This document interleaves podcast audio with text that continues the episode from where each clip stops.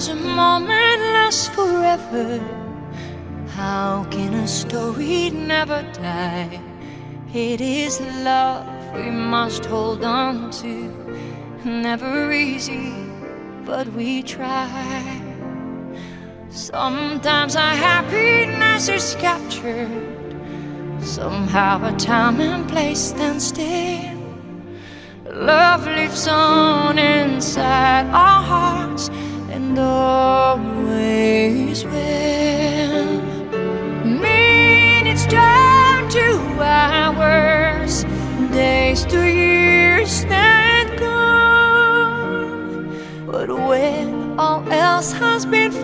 forgotten, still our song lives on. Maybe some moments weren't so perfect. Maybe some memories not so sweet.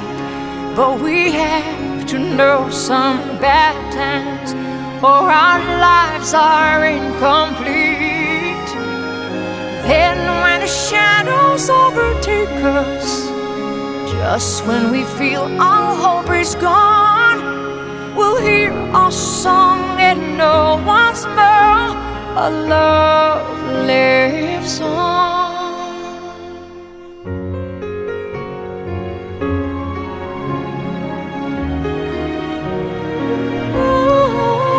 可见这个迪士尼的出手啊、制作啊，确实是从音乐上能感觉到，真是大手笔啊！特效啊，包括这个这次还用到三 D 的一些技术，也是为很多影迷所称赞的。对，当你永远在想说啊，迪士尼讲的这些这么老的故事，嗯，这么熟悉的套路的时候，哎，哎，它永远能够给你一些新的惊喜。都是这些老酒，这个新瓶儿怎么装就很重要了。而且啊，就在去年，迪士尼还宣布了说，有十八部经典的动画电影要改编成成人电影，或者说是用那种 CG 的技术去进行翻拍，包括《美女与野兽》啊、《小飞象》、《阿拉丁神灯》等等，还有《匹诺曹》、《白雪公主》，都是我们非常熟悉的。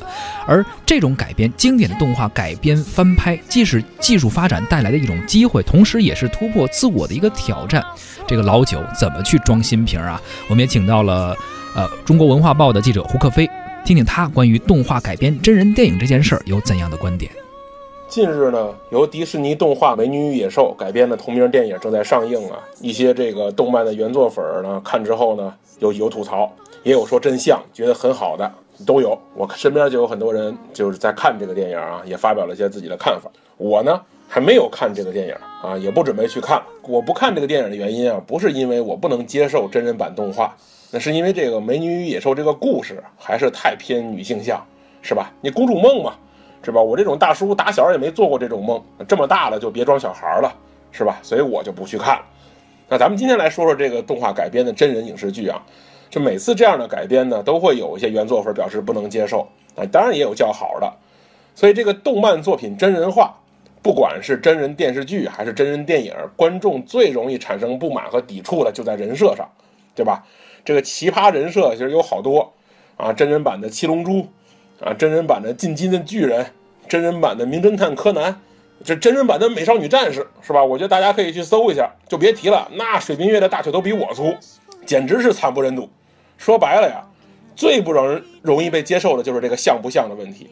虽然说真人很难像卡通，但是动画真人这个影视作品中，其实有有很多人设很很优秀的作品。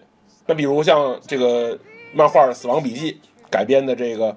真人的这个就非常好，出色的化妆造型和这个演员高度契合，这个相貌啊，让很多这个动漫粉丝觉得，哎呀，这真是太像了。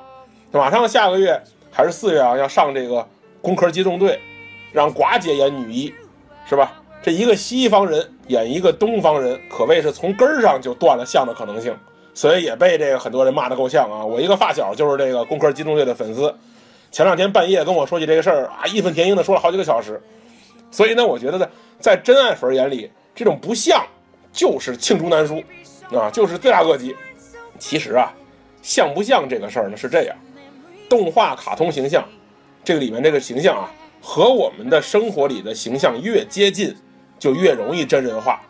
那动漫形象本身就是人，或者是像人，哎，这真人版就容易。比如说，你说相比起《蓝猫淘气三千问》这样的动画片。是吧？迪士尼的公主系列其实是最适合拍真人版的，是吧？你不说是美女与野兽，什么灰姑娘啊、小美人鱼啊、睡美人啊、白雪公主这些东西啊，它本来就是人。尤其呢，对于大部分这个迪士尼的粉丝来说呢，是我最开始说的那个喜欢这公主梦的故事，是吧？最后这公主被王子娶走，长得啥样，是白人还是黑人不重要，这个被取走最重要。所以呢，卡通形象越真实，越真人化就越容易，越夸张越怪就越难。你就比如说这个《灌篮高手》里面樱木花道这红头发，这在漫画里，在动画里，你看一个亚洲人啊，这红头发感觉很不错啊，很有意思，很招人喜欢。搁现在马路上你看一个，是吧？小年轻弄一红头发，你是不是想抽他？是吧？肯定想抽他，对吧？那么说呢，这个。动漫作品变成真人就一定要长得像吗？其实也不尽然。你最有说服力的就是，比如说这个香港漫画家牛老，你们可能不知道这是谁吧？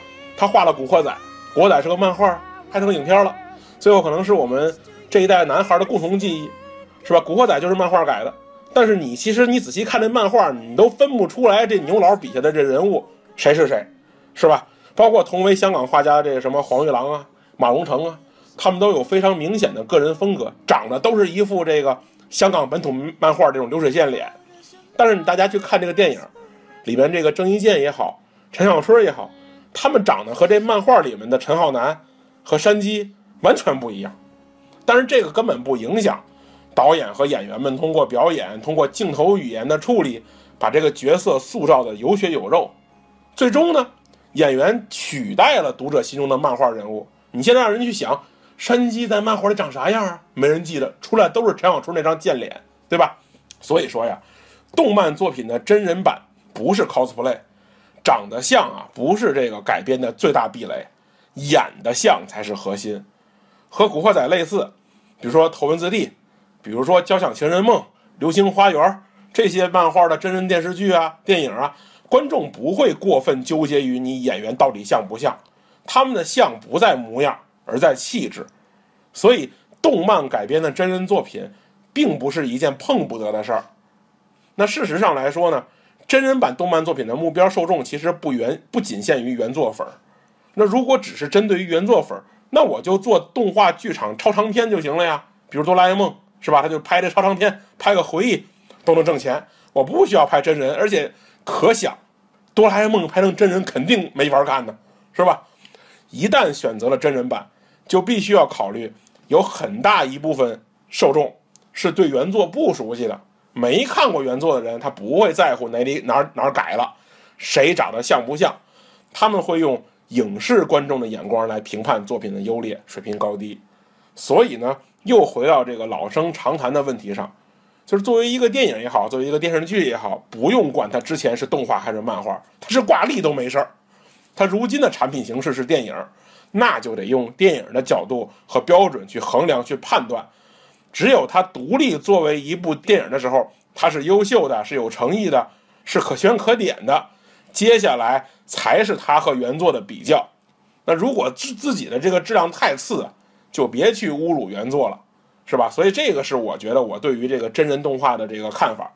所以呢，我觉得呢，大家想去看这个《美女与野兽》的，或者是没看的，不用太在乎原作。就去公主梦就对了，这是一个公主梦的电影啊，去看没问题。最后被取走了啊，这就足够了。